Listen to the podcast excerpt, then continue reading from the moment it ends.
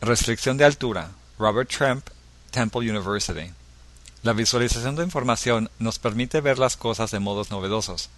Con nuevas herramientas y técnicas, podemos descubrir nuevas y emergentes relaciones que no son normalmente visibles. Esta investigación utiliza técnicas de modelos digitales para visualizar la densidad de rascacielos en el centro de Filadelfia, en Pennsylvania. Las reglas son simples.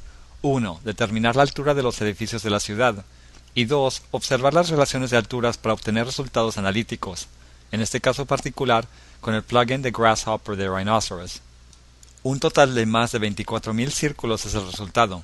Designa la altura de los edificios de cada cuadra con anotaciones gráficas de distancia y división. El diagrama total determina densidades relativas que nos proporcionan información sobre los lugares donde podrían ser construidos nuevos rascacielos.